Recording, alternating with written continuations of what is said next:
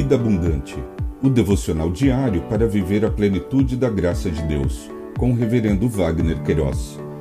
Apoio Elo Forte Móveis.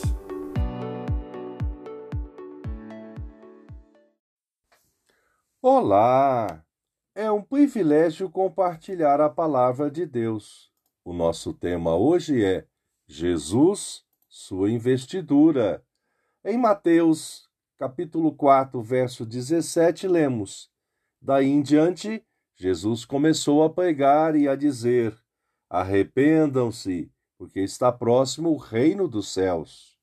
Jesus, em investidura, conforme o dicionário online de português disse-o, Jesus, designação de origem hebraica que significa Salvador, Filho de Deus, cuja crucificação simboliza a salvação da humanidade.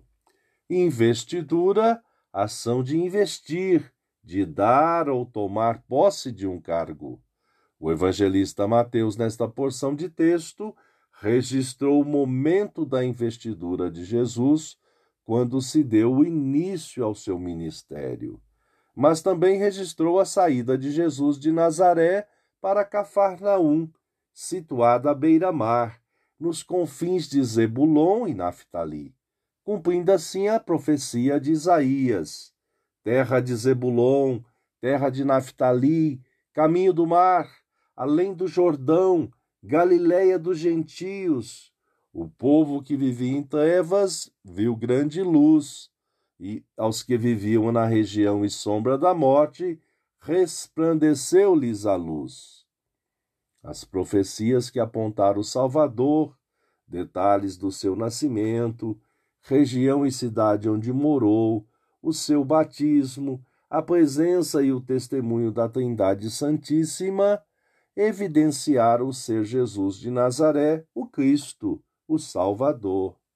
Conforme o registro de Mateus, Jesus deu início ao seu ministério.